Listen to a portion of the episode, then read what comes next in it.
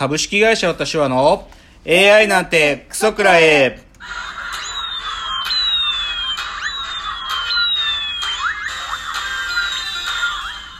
群馬が生んだ怪談時、株式会社私は社長の竹之内です。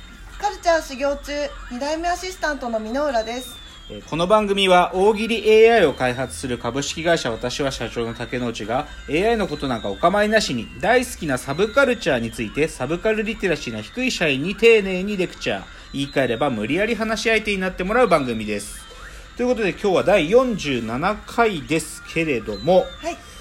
いや今週もう早速ねちょっと今週のラジオエンタメライフっていうかちょっと衝撃の作品が出てきてしまったので、はいはいはい。その話をぜひしたいと。はい。でまあ先週末土曜日はい。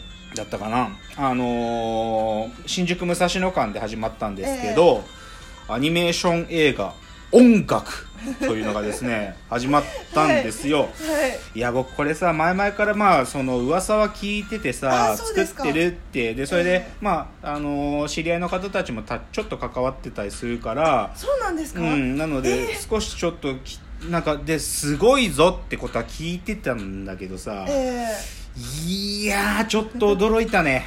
え はい。見ました？あの私竹野さんがフェイスブックで、はいはいはい。あの投稿されてたのを見て、はい。慌てて見に行った知らなかったんですあーあーそうです。か漫画も買いました。あいやーちょっとね、うんあのー驚きました。まあすごい、まあ、どういうものかというと大橋宏之さんという漫画家さんの原作をあの映画にしたんですけれどもで、はい。そのなんて言ってもね制作期間が7年。で,、うんうんうん。でその岩井沢さんっていう監督さんが、はい。お一人で4万枚、まあ、要はアニメの、まあ、絵を描いたと。うん。ですごいまあなんていうかまあとにかくすごいんだよね、はい。なんていうかでちょっとその僕がっていうよりかでもおこういう同じ感情だなって思うので結構そのホームページ見ていただくと分かるんですけど、い。い、ろんな方たちのそのコメントがついてるんですよね、うんうんうん。でそこで僕の感情に近いものをねちょっとピックアップするとはい。あのね漫画家の押見修造さんって読むのかな、肩書いてあった。音楽をやりたいやろうと思った時に人生に訪れるあの感じがこの映画にも刻まれていると感じましたって。もうねその通りだと思う、なんかななんか理由とかいらねえとか、うん。なんかごちゃごちゃうるせえ理由とか必要なくバンドやりてえなっていうことで純粋にこういうことであと音楽ってあこういうことなんだってうんとにかく思うんだよね。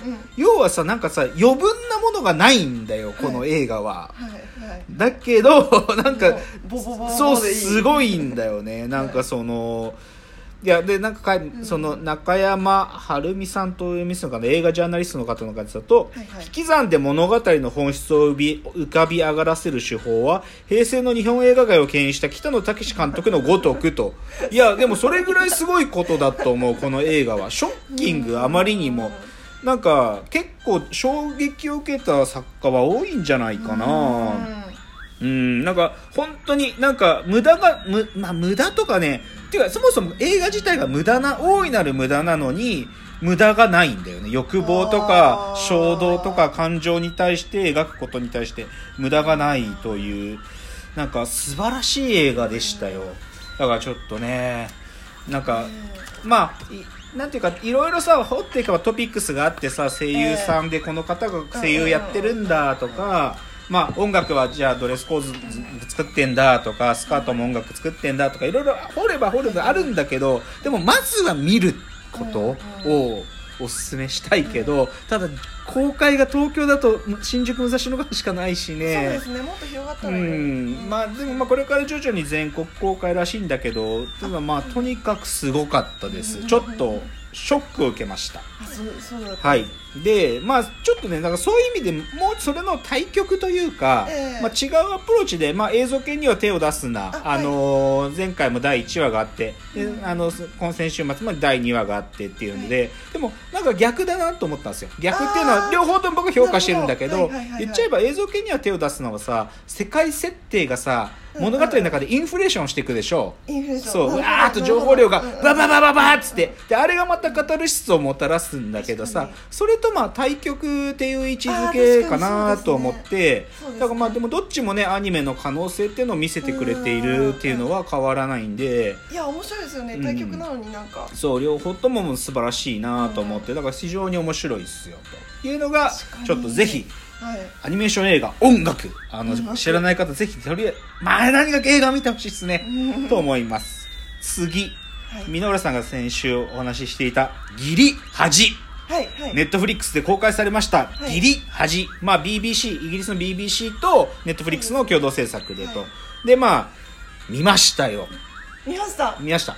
まあ、8話見ました。はいまあ結論っていうか、まあ、ちょっとね、いろいろネタバレもあるから、あんまり言わないけど、まあはい人気映画ですよね。うんうんうん人気映画というか、まあ、でも、でも、でもヒューマンドラマですよね。そうですね、うん、ヒューマンドラマ。はいで、まあシンプルにクオリティめちゃ高い。うで、あれがもう8話で、すごい。1時間8話で作られて、で、もう勝負ありですね。もう去年の全裸監督と同じで、もうこのクオリティがどんどん出てくるんだったら、イケてる俳優はこの仕事やりたいなと思うなと思いましたよ。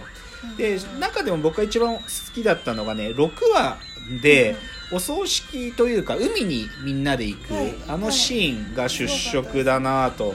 うん。でもうどれくらい僕ねあのシーンちょっと心に来たかっていうとねいつか僕あの街住みたいな。とあそんなにですか、えうん。ロケ地どこでしょうね？いやでね調べたの。あそうだったんですね。でまあロンドンロンドンの話だからさ、はいはい。ロンドンから行けるところだなと思ってちょっとネットで調べてたの。最初ブライトンかなと思ってたの。はいはい。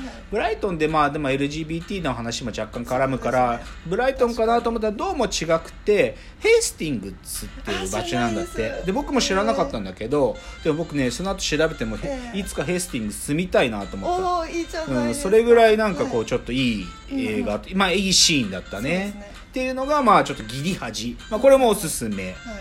であとはねまあちょっと映画じゃなくってさちょっと音楽の話なんだけどはい。ちょっとねこの年末ぐらいからずっとね金子綾乃さんという歌手にですねへー。僕ハマってまして、あのー知まああんまり知られてないけどあの去年だとね映画で「私は光を握っている」っていう、あの松本穂香さんが出てた映画のそれの主題歌歌ってた「光の方へ」とかあったんだけどその後ね他にもねあの YouTube で見れるけど「ロマンス宣言」って歌があってでこの曲とかがねミュージックビデオをね奥山義行さんっていう写真家さんが撮ってるの。でこの奥山義行君っていうのはもともとデビューは「ガール」っていう写真集だったりとかあと「ネバーヤングビーチ」のお別れの歌とかのミュージックビデオも撮ってるんだけどでそれがねどこどっちかっていうとこうね日常的なこう彼女横にいる彼女をうまく撮るのが上手な写真家さんなのよ。なんだけどこの金子綾乃さんのロマンス宣言はねその彼女っぽさっていうのじゃなくって、うんうんうん。なんていうかその金子綾乃さんのなんか多分独特の魅力っていうのをちゃんと写真っていうかまあミュージックビデオになっててでもねちょっと僕はハマってるんですあよそうなんです、ね、だからちょっとツアーの最後のチケット当たるかなと思って応募してるけどね。ツアーやってらっしゃるね。そう。なのでちょっと今金子綾乃さんもおすすめです、というところまでじゃあ次はえー、と箕浦さんの持ち込み企画に参りましょう。クソメイツの宿題、えーこのコーナーは2代目アシスタント箕浦さんの持ち込み企画です。前回第46回の放送で竹之内のサブカルトークの中からこれはと思うものを聞かれてもいないのに宿題として振り返るコーナー。箕浦さんの1分のスピーチの後竹之内のコメントと採点があって終わります。では早速スピーチ用意。先週のキーワードメディアにおけるリアルとフェイク。ここで一昨年ややバズった面白ツイートを紹介したい。まんま読むとえおす安次郎監督作品のバストショットにメッセージウィンドウみたいなのをつけたらゲームっぽくなるかなと思ったら想像以上にアドベンチャーゲームだった。その通り、えー笑えるパロディ作品なのだがこの破壊力は何だろうとずっと不思議だった。思うに小津監督作品自体がすでにパロディ性が潜んでいるからこそなのだ。小津監督は東京物語晩春など庶民のリアルを描いているようで実は人の目線が微妙にずれていたり作品またぎで主題を反復したりとリアルをパロディ化している。それを現代っ子がなんとなく違和感を抱えたまま、えー当時のリアルとして受け止めネタを上上乗せして再パロディ化する。ひょっとしたら世の中の素材は全部パロディでその点をついてパロディを深掘りすることにフロンティアがあるのかもしれない。はい。いや面白いね。っていうか僕これ知らなかった。こあ本の当ですか？小津監督のやつにはい。なんかドラクエのメッセージみたいなのがついてるやつ。はい。へえこんなんだ。面白いね。い。い感じですよね。へえこれ面白いね。うんうんいやこれは一つのフォーマットですね。パロディフォーマット。フォーマットっていうか、まあ、これを発明した人はうんこれ、まあ小津安作品だけじゃなくてもいろいろできると思うねあまあそうこれですよね。うんうん。いやーでもこういうのがね出てくるんすよねやっぱりね、うん。作家っていうかねまあ小津せ小津作品のパロディ性っていうのはまあどうですか？うーんいや小津監督のそのカメラの位置っていうのはまあいろいろ諸説というかこう、うんうん。批評の対象になるけどね。どっちかっつうとはい。なんかその小津作品って言っちゃえば小津作品オマージュっていうか小津作品リスペクトで撮るうん。監督さんも最近いるでしょう。だからそれくらいまあ要はうん。古典になったってとこがポイントだと思うんだよね。そうですね。で古典だからこそこういうパロディが効くっていうのは一個ポイントかなと思ってて、だからこれ非常に面白い考察なんじゃないですか。あ本当ですか？やっぱ。なんか、まあ、結論採点言うと94点ぐらいだと思う。